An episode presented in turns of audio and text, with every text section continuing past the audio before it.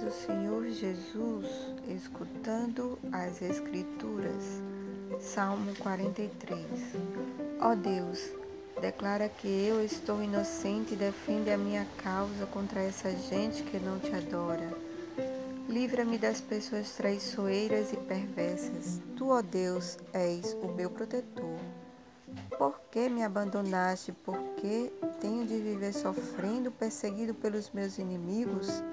Manda a tua luz e a tua verdade para que elas me ensinem o caminho e me levem de volta a Sião, teu monte santo, e ao teu templo onde vives.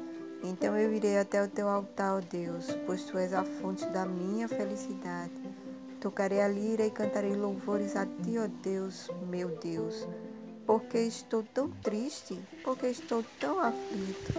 Eu porei a minha esperança em Deus e o louvarei. Ele é o Salvador e o meu Deus.